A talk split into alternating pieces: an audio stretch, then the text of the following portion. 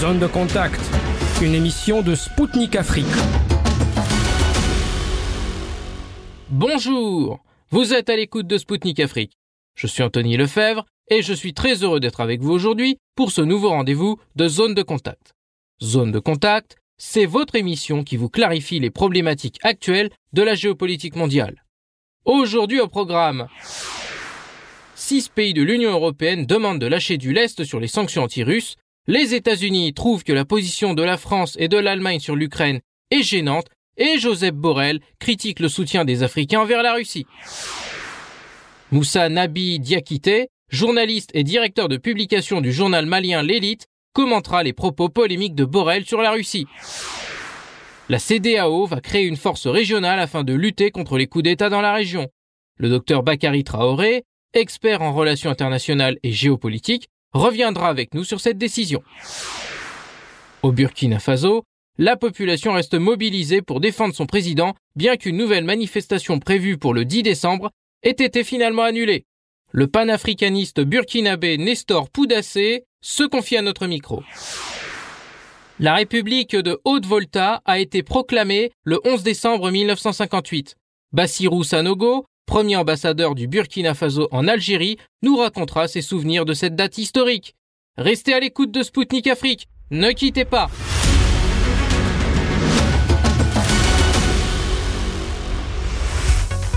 On commence cette revue d'actu par un détour à Bruxelles. Six pays membres exigent que les sanctions anti-russes sur les exportations d'engrais et de céréales soient assouplies qui, en boomerang, frappent l'économie européenne. L'Allemagne, la Belgique, la France, l'Espagne, les Pays-Bas et le Portugal ont critiqué les restrictions sur ces approvisionnements. Pour ces États, les recommandations émises par la Commission européenne ne sont pas fondées et portent atteinte à la sécurité alimentaire des pays membres de l'Union européenne. Conséquence, les cargaisons alimentaires sont parfois retenues dans les ports européens car les entreprises ont peur de participer à des transactions avec des entités liées à la Russie frappées par des sanctions. C'est pourquoi ils exigent des clarifications. Ce n'est pas la première fois que des voix s'élèvent pour exiger un assouplissement des restrictions anti-russes. En septembre dernier, l'UE avait pris la décision d'alléger les sanctions sur le charbon russe. S'il n'est toujours pas possible à l'heure actuelle d'en importer, son transport par des navires européens est désormais possible. Résultat, la demande de charbon russe avait explosé, atteignant un volume de 16,6 millions de tonnes en octobre, proche des records enregistrés en juillet. Il n'y a pas que le secteur agroalimentaire qui exige de réévaluer les sanctions mises en place par l'UE. Le secteur de l'aviation exige de pouvoir utiliser à nouveau l'espace aérien russe. Les compagnies aériennes sont privées de survol du territoire russe depuis que l'UE a banni aux compagnies aériennes russes le survol du ciel européen. Dans le même temps, les pays asiatiques qui n'ont pas sanctionné la Russie tirent leur épingle du jeu et concurrencent maintenant leurs homologues européens. Pourtant, la Commission européenne poursuit sa politique. Un neuvième train de sanctions est actuellement en cours de discussion. Il touchera les médias, le secteur de l'aviation et de l'espace, ainsi que les ordinateurs portables, les disques durs et les appareils photo. On continue avec l'Allemagne et la France qui seraient gênants pour Washington. Le New York Post reproche à Emmanuel Macron sa phrase sur les garanties de sécurité qu'il faut donner à la Russie. Des propos qualifiés côté US d'anti-américains. Pour le média, cette phrase est un affront à l'Ukraine, mais aussi aux alliés de l'OTAN en Europe de l'Est. Depuis Tirana, où il participe au sommet de l'UE sur les Balkans, Macron a estimé qu'il ne fallait pas faire de grands cas, essayer de voir des problématiques où il n'y en a pas. Le chancelier allemand Olaf Scholz a également été la cible du New York Post, il est reproché au leader allemand d'avoir déclaré qu'il était possible de revenir à un ordre de paix qui a fonctionné et de le rendre à nouveau sûr si la Russie le souhaitait.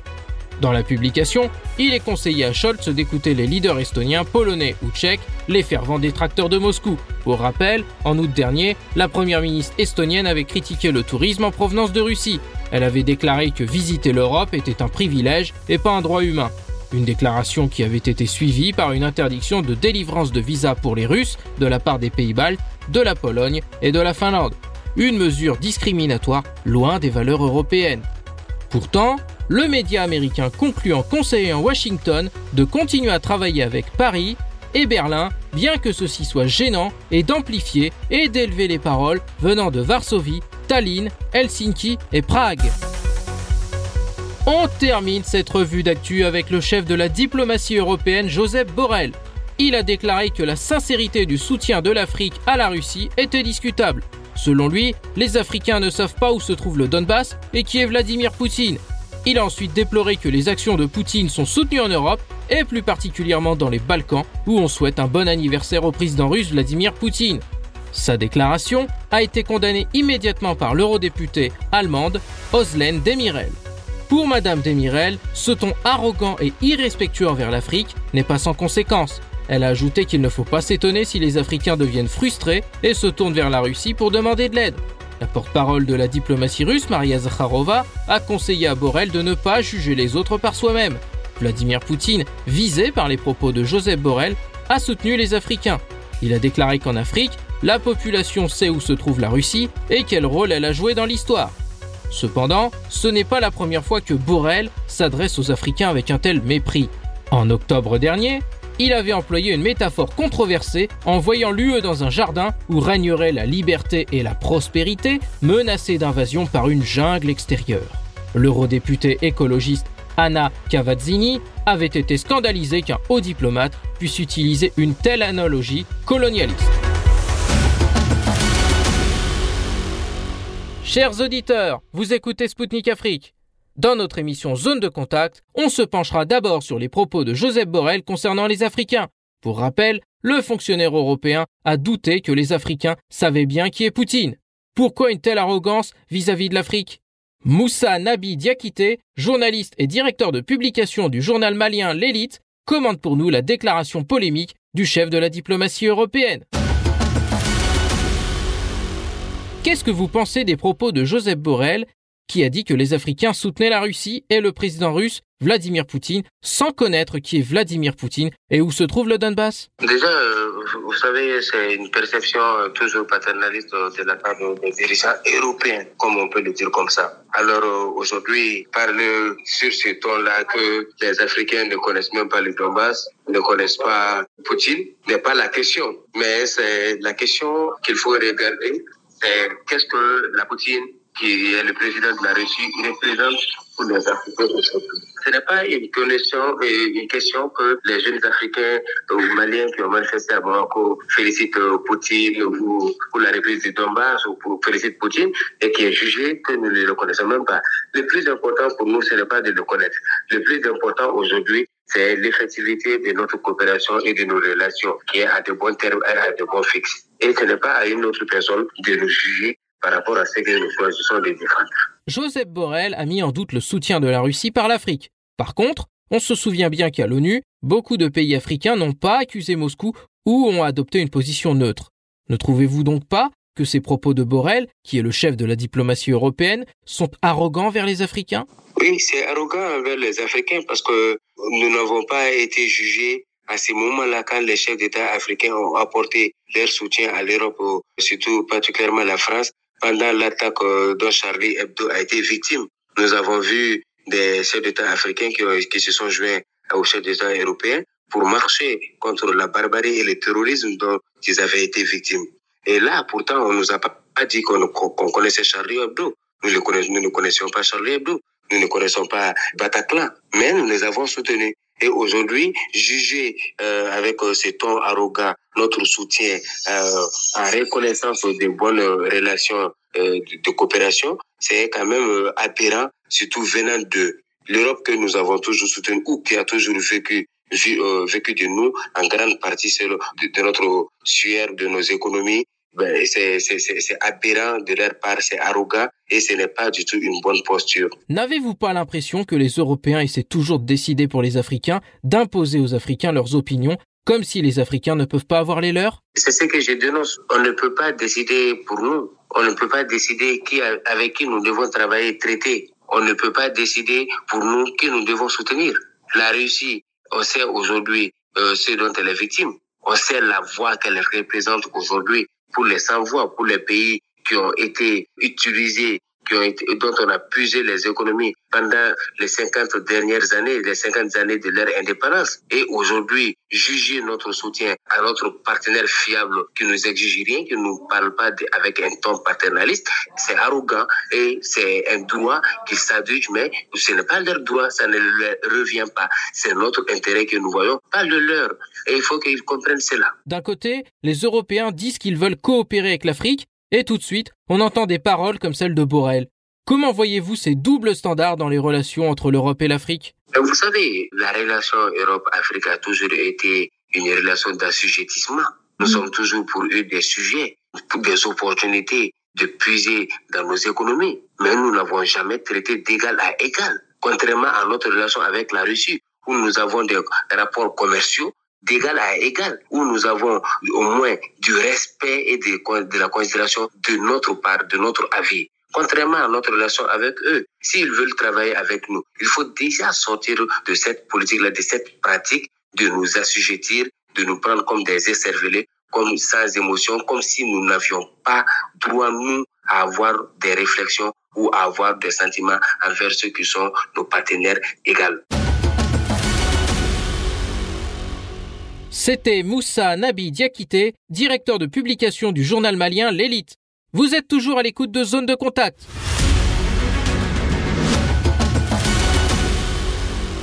Vous écoutez Spoutnik Afrique. Prenons la direction de l'Afrique de l'Ouest.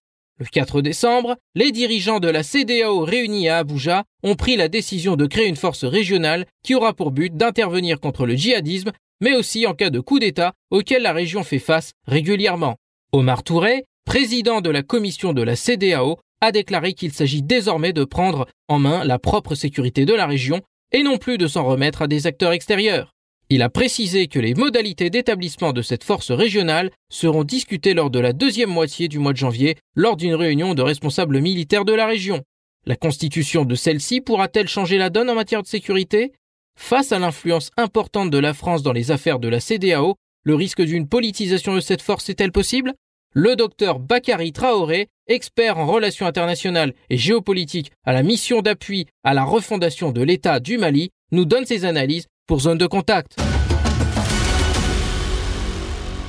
Bonjour monsieur, merci d'avoir accepté notre invitation. La CDAO a annoncé son intention de créer une force régionale vouée à intervenir contre le djihadisme, mais aussi en cas de coup d'État. Comment trouvez-vous cette initiative? Est-ce qu'elle a des chances d'aboutir compte tenu des divergences régionales? Oui, le, 72e session ordinaire de la conférence des chefs d'État de la CDAO a effectivement décidé eh bien, de disons, l'initiative de créer une force régionale de lutte contre, d'une part, le terrorisme et d'autre part, les coups d'État. Cette initiative me paraît tout à fait saugrenue et à la limite irréaliste et inefficace. On a l'impression que les chefs d'État s'y sont retrouvés, eh bien, en quelque sorte pour euh, meubler le temps en quelque sorte en ce qui concerne les pays qui focalisent leur attention, à savoir euh, la Guinée, euh, le Mali, le Burkina Faso. Donc on a l'impression qu'ils ont lancé cette initiative pour en quelque sorte vraiment pour meubler le temps. Ou sinon, ça me paraît vraiment une initiative irréaliste dans le contexte actuel de la sous-région. Pensez-vous que cette nouvelle force puisse changer la situation sécuritaire dans la région? Eh bien, cette initiative aura du mal à se concrétiser sur le terrain. Pour quelles raisons Elle aura du mal à se concrétiser d'autant plus que, d'abord, sur le plan diplomatique, les pays où euh, sévit le terrorisme dans la sous-région ouest africaine, euh, notamment le Mali, euh, le Burkina Faso, quelque peu dans une moindre mesure la Guinée, eh bien, ces pays aujourd'hui sont en foi avec la CDAO, d'autant plus que bon, parce qu'il y a eu des, des, choses, des ruptures constitutionnelles dans ces, dans ces différents pays. Et sur le plan diplomatique, je vois mal comment ces pays eh bien, euh, puissent collaborer avec la CDAO dans le contexte actuel pour créer une force contre le terrorisme ou contre euh, les coups d'État. Donc sur le plan diplomatique, ça a du mal parce que déjà, La CDAO, à la suite des coups d'État, a sanctionné en suspendant donc ces pays au niveau décisionnel. Donc, si ces pays ne participent pas au niveau décisionnel au sein de la CDAO, je vois mal comment ils pourront créer ces forces-là en dehors de ces de trois pays de la sous-région, notamment euh, le Mali, le Burkina Faso et la Guinée. Donc si ces, ces trois pays ne participent pas à une telle force, euh, il va sans dire que c'est quelque chose, ça serait quelque chose. Ça c'est au plan diplomatique. Maintenant sur le plan militaire, sur le plan militaire, eh bien, je pense que le contexte actuel de la lutte de, contre le terrorisme euh, requiert une coordination entre les forces armées des États de la sous-région et non la création d'une autre forme, euh, d'une autre force, disons, euh, pour combattre le, le, terrorisme. Le terrorisme étant euh, suscitant une guerre asymétrique, je vois mal comment une force peut être créée dans la sous-région, ensuite pour combattre le terrorisme. D'une part, il y a d'abord une question de moyens qui est là. Tous ces pays, avec le contexte international des crises, euh, font face à d'autres priorités au niveau interne, euh, notamment en ce qui concerne l'amélioration des conditions de vie des populations, plutôt que de, de contribuer à créer une nouvelle force. Donc, c'est pas évident au plan financier, hein, au niveau des moyens financiers mais aussi au niveau également tactique euh, sur le terrain. La, la, la, lutte contre le terrorisme, les forces terroristes sont mobiles et vous ne pouvez pas créer des forces, euh, en, des forces en quelque sorte euh, statiques euh, pour les combattre. Donc, je pense que la meilleure façon de lutter contre le terrorisme, c'est de créer les conditions d'une bonne coordination des forces au niveau des États, notamment le long, tout le long des, frontières. Hein, la meilleure maîtrise des frontières, et cela revient à revoir notamment en ce qui concerne euh, ce qu'on appelle le droit de suite.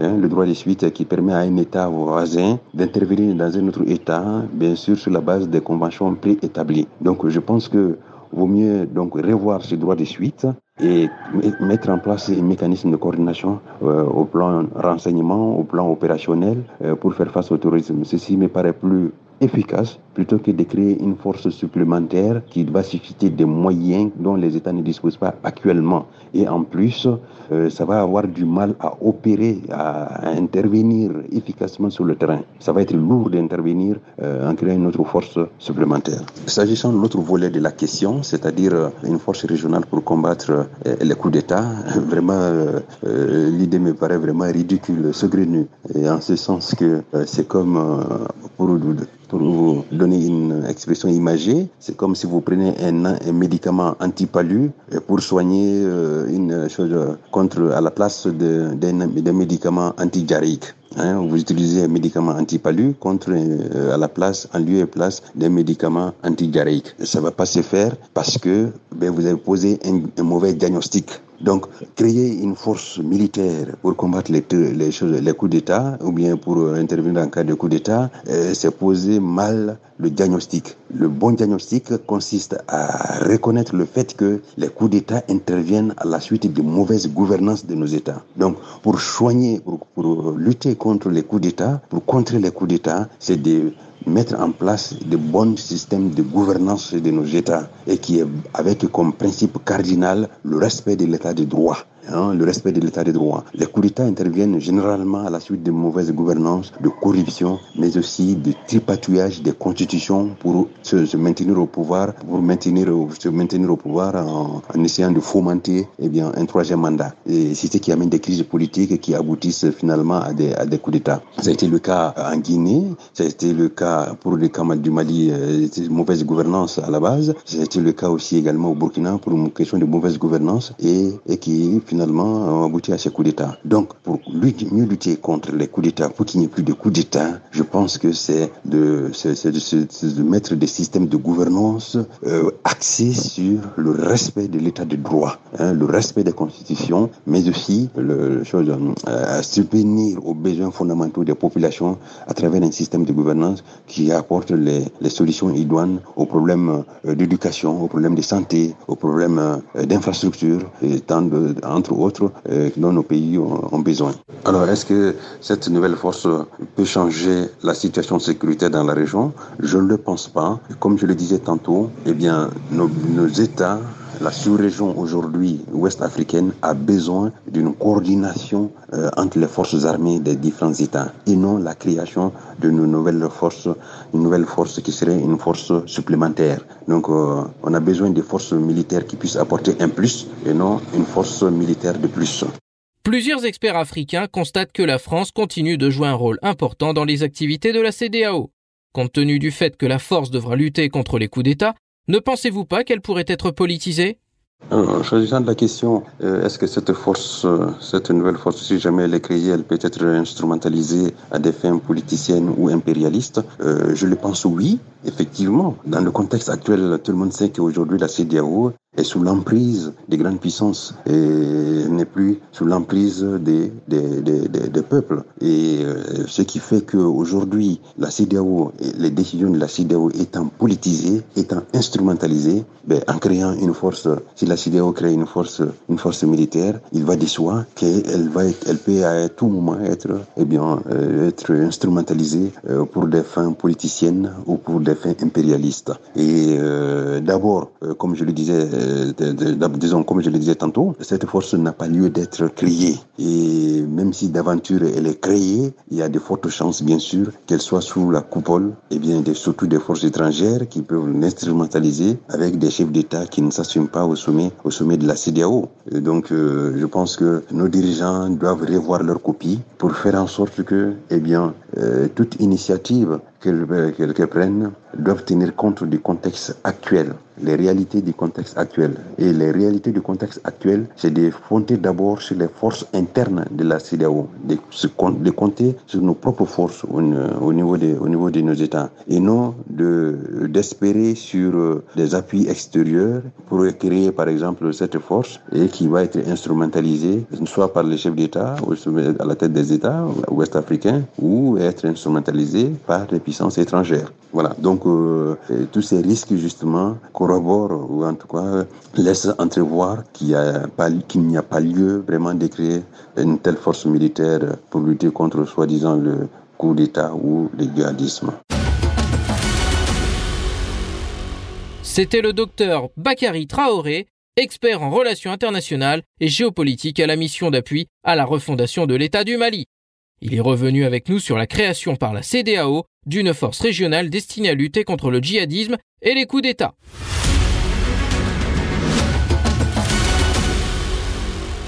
Nous prenons maintenant la direction du Burkina Faso.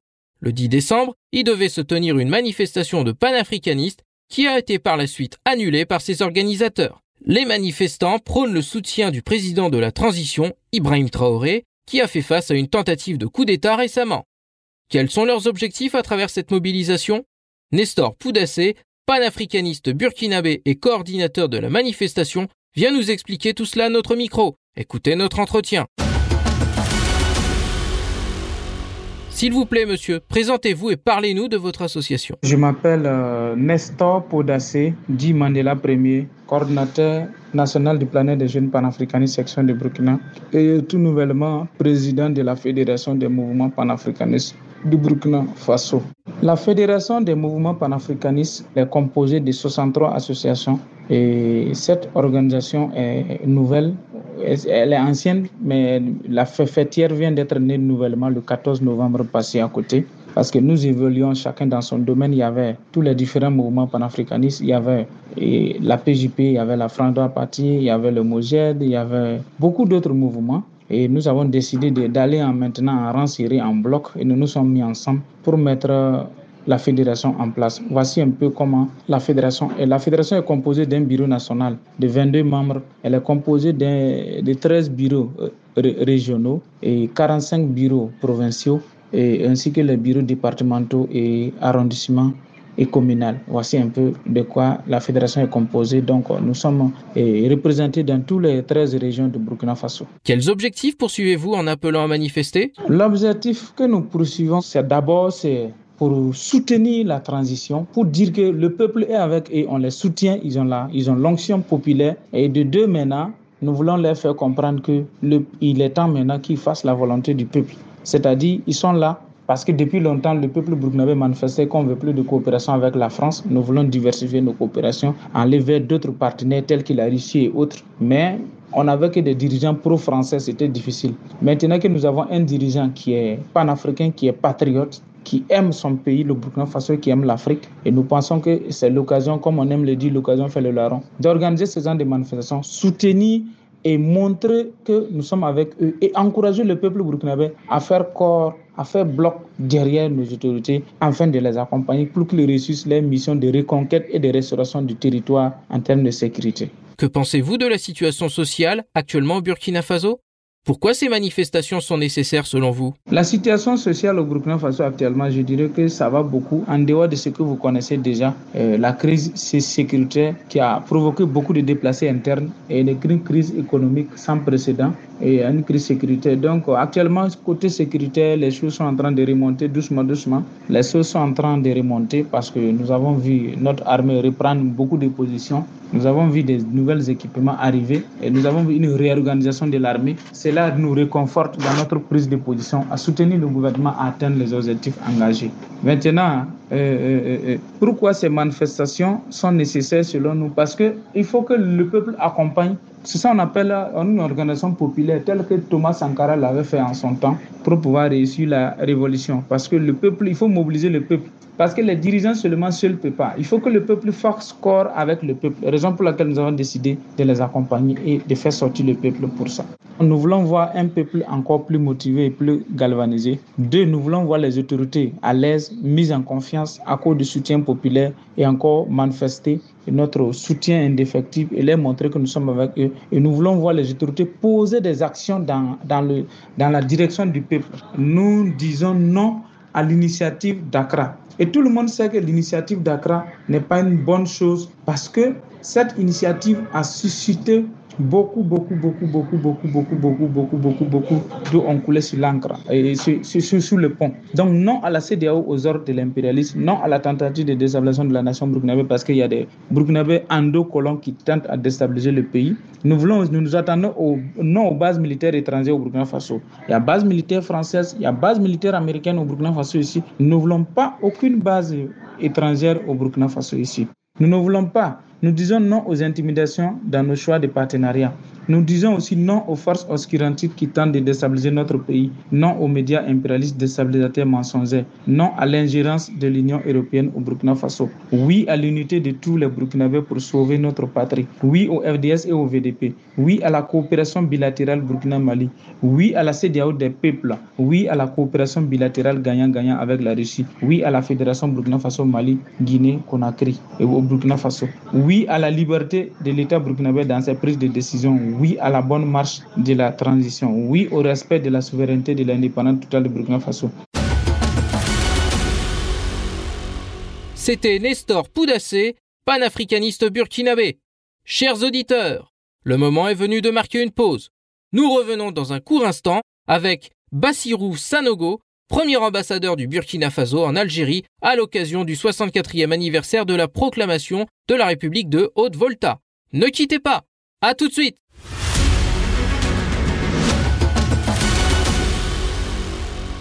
De retour sur les ondes de Spoutnik Afrique. Vous êtes à l'écoute de Zone de Contact présentée par Anthony Lefebvre. Pour le dernier round de cette émission, nous restons au Burkina Faso. Le 11 décembre 1958, la République de Haute-Volta a été proclamée. Qu'est-ce qui a changé depuis dans la vie des Burkinabés?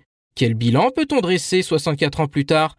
Pour revenir sur cette date historique, Bassirou Sanogo, premier ambassadeur du Burkina Faso en Algérie, s'est confié à notre journaliste pour Zone de Contact. Écoutez notre entretien. Et donc, il y a 64 ans, la République de Haute-Volta a été proclamée. Et comment cette date, à votre avis, a changé la vie des Burkinabés? Cette République a été proclamée le 11 décembre 1958. Donc, ça nous a permis d'avoir euh, un drapeau, mm. d'avoir une configuration territoriale qui est différente de notre appartenance à la France, qui était donc euh, la métropole. Et en 58, donc, euh, on peut dire que la proclamation de la République était, disons, un prolongement des réformes politiques dans le système colonial français démarrées à partir euh, de la déclaration de De Gaulle en 44 à Brazzaville poursuivi avec ce qu'on appelait en 57 la loi cadre, qui donnait, euh, disons, de, une certaine autonomie au territoire d'outre-mer en vue de les amener par la suite à l'indépendance.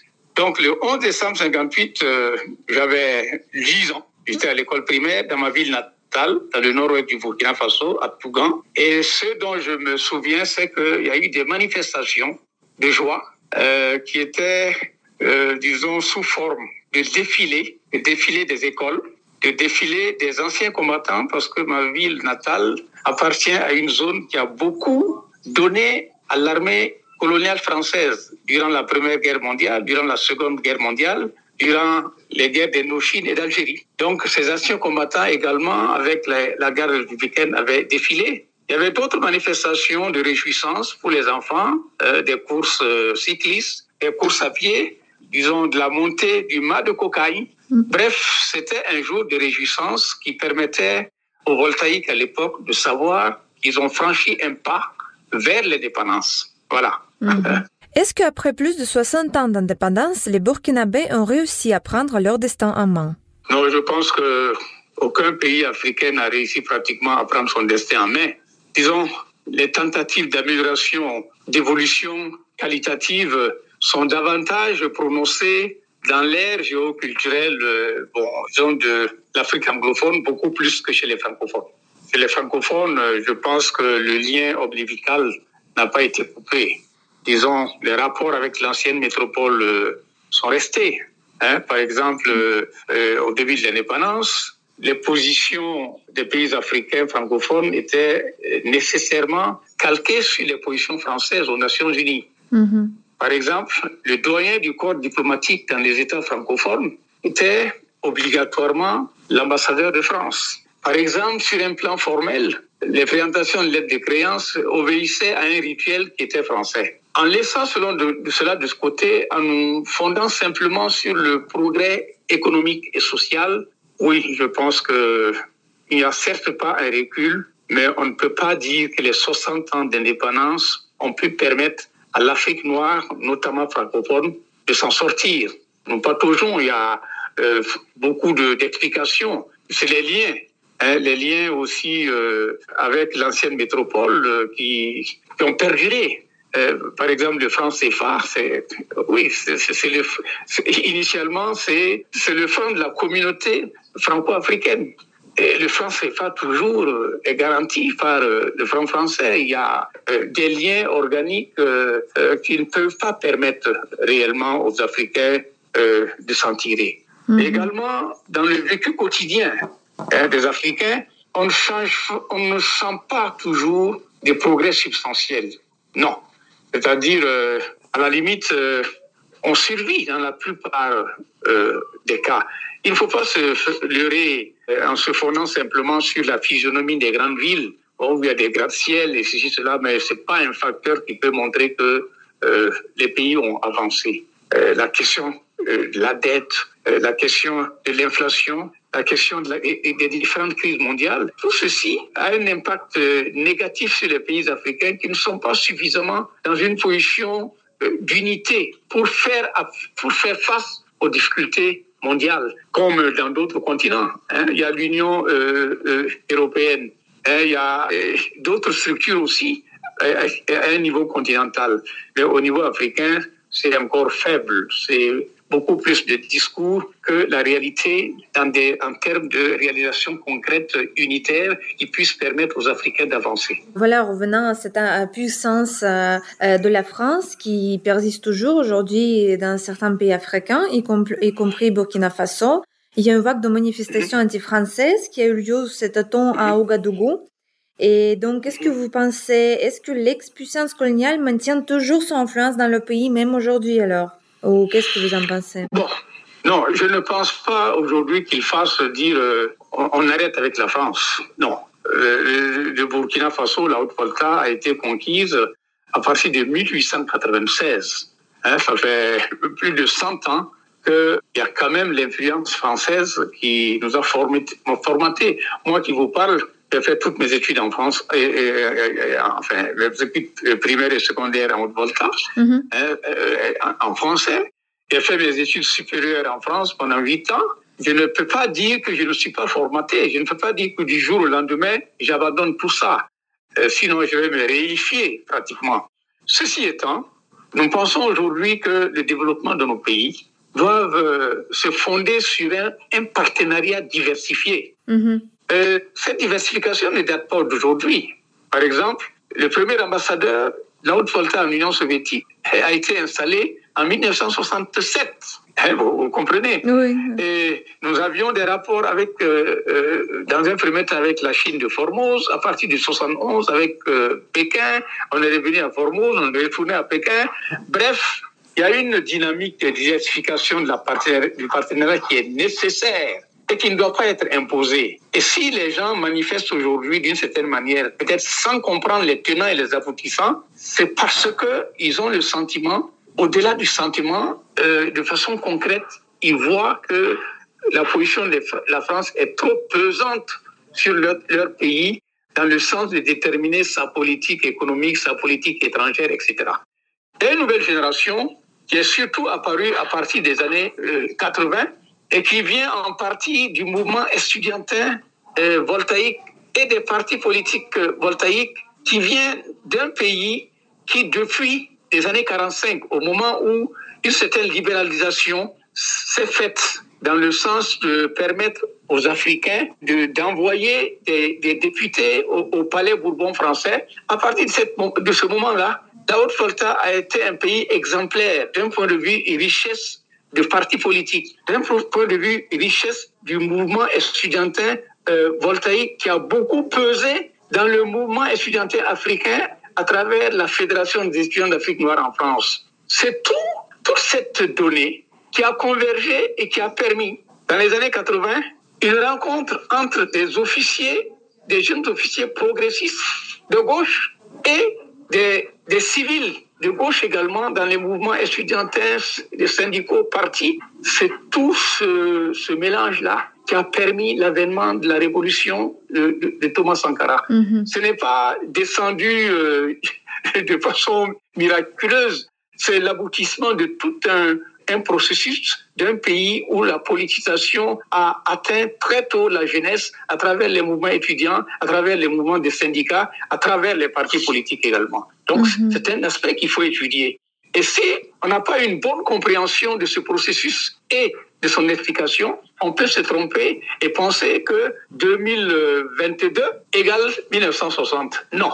Entre 1960 et 2022, beaucoup de choses se sont passées dans ce pays qu'on appelle la Haute-Volta, où pour la première fois en Afrique, un président a été mis en balotage au cours d'une élection présidentielle en 1978. C'était la première en Afrique noire. Ça s'est passé en Haute-Volta, c'est-à-dire dans l'actuel Burkina Faso. Je pense que ces éléments doivent être pris en considération, de sorte que la jeunesse d'aujourd'hui, qui vient aussi de la période de Sankara, c'est une jeunesse qui n'est peut-être pas armée idéologiquement comme euh, ses aînés, mais qui a une conscience en se fondant sur un passé encore dynamique, que rien ne peut plus être fait comme avant.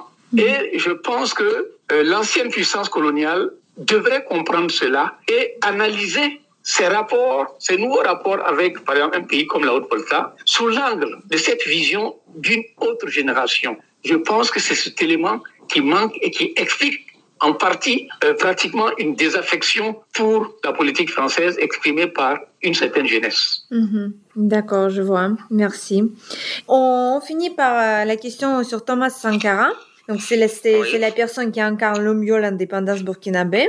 Et Oui. il critiquait les injustices pour sa part aussi de la mondialisation, le système financier, l'importance du Fonds monétaire international, et etc., le poids de la dette des pays africains. Donc est-ce que son combat est toujours d'actualité? Qu'est-ce que vous en pensez? Je pense que son combat est toujours d'actualité. Quand il menait cette lutte entre 83 et 87, bon, il y a une jeunesse euh, africaine qui était emballée. Mais beaucoup d'Africains pensaient aussi, oh, c'est une révolution comme une autre. On a vu celle de Nkrumah, celle de Modibo celle de Nyerere, celle de Boumediene, etc., etc. Mais on s'est rendu compte par la suite que les thématiques qu'il développait non seulement étaient d'actualité, mais c'était des, thématiques euh, à analyser pour trouver des solutions. La question de la dette. Elle a dit on ne peut pas la payer. tous les Africains estiment aujourd'hui qu'on ne peut pas payer la dette. la question du développement endogène, à partir de nos réalités, nous comptons sur nos propres forces. Mao l'a dit, euh, d'autres l'ont dit, mais il a réalisé dans une vision qui, de mon point de vue, explique, euh, disons, ses actions. Il disait, dès le départ, nous allons oser inventer l'avenir sur tous les plans, sur les plans politiques, par une libération des masses qui sont associées à la gestion du pouvoir, aux décisions de développement et qui ont expérimenté un type de développement endogène qui aujourd'hui est même étudié dans des, dans des universités. En Inde, par exemple, le développement endogène selon Thomas Sankara, eh bien, c'est quelque chose qui fait l'objet de réflexion. Il a enrichi aussi, euh, disons, la vision progressiste des choses. C'est-à-dire, euh, Sankara n'était pas un bureaucrate. Hein. Euh, à la limite, on pourrait dire qu'il y avait quelques élans populistes dans sa vision des choses, mais ce qui est sûr et que ce qu'on retient, ce qu'on retient, c'est que d'un point de vue du développement, d'un point de vue euh, de la gouvernance, de la bonne gouvernance, euh, incontestablement, la génération d'aujourd'hui estime que c'est ce qu'il faut pour que l'Afrique s'en sorte. D'autant que durant les quatre ans d'exercice du pouvoir, beaucoup de choses ont été réalisées sans prêt, sans aller à la Banque mondiale. Mm. Que dans certains pays où on a enregistré sur les quatre ans des années où on était à l'inflation zéro. Parce que les masses ont été mobilisées sur la base de la bonne gouvernance, sur la base du travail, sur la base du sacrifice, et ont vu en quoi ces sacrifices leur apportaient concrètement. Ce qui fait qu'aujourd'hui, tout le monde est sankariste au Burkina Faso, même ceux qui l'ont combattu, qui l'auraient mangé cru, disent, ah oui, c'est ça qu'il nous faut et de façon générale à travers l'Afrique. L'exemple est en train de faire tache d'huile et la preuve la plus euh, remarquable, c'est au Rwanda, mhm. hein, où le président Kagame a dit Je n'ai pas eu besoin d'inventer. J'ai pris simplement le discours d'orientation politique de Sankara, je m'en suis mhm. inspiré et j'ai réalisé un certain nombre de choses. Parle avec les jeunes africains ils disent, ils, sont, ils, ils, ils, se manifestent tous contre la présence française très fervent, en fait. Ça, oui, mais parce que justement, non. Ils sont contre cette présence française parce qu'ils se rendent compte qu'ils n'avancent pas avec cette présence française. Ça veut dire tout simplement que Paris n'a pas euh, changé de paradigme dans l'appréciation hmm. des Africains. L'Afrique de 1960 ne peut pas être l'Afrique de 1922, de 2022. Ah, c'est pas possible. Mm-hmm. Voilà. Et maintenant, si le personnel politique en France n'a pas pu s'adapter, mhm. n'a pas pu suivre l'évolution euh, exacte des élites, des jeunes générations également, euh, qui euh, sont dans un contexte euh, de mondialisation, qui sont dans un contexte euh, de recul d'un point de vue qualitatif des conditions de vie et tout ça, ben, si vous ne prenez pas en compte ces éléments, vous passez à côté. Hein. Et je mm. pense que c'est ça qui arrive euh, peut-être côté français. Il faut qu'une génération française commence à comprendre que l'Afrique de papa n'est pas son Afrique et qu'il faut euh, se fonder sur la réalité et son évolution euh, d'un point de vue politique, historique, social et établir d'autres types de rapports qui tiennent compte effectivement des intérêts mutuels partagés. C'était Bassirou Sanogo, premier ambassadeur du Burkina Faso. Il est revenu sur le 11 décembre 1958, date historique marquant une étape vers l'indépendance de la République de Haute-Volta. Chers auditeurs, zone de contact, c'est tout pour aujourd'hui. Rassurez-vous, je vous retrouve très vite pour un nouveau numéro. D'ici là, portez-vous bien. Zone de contact, une émission de Spoutnik Afrique.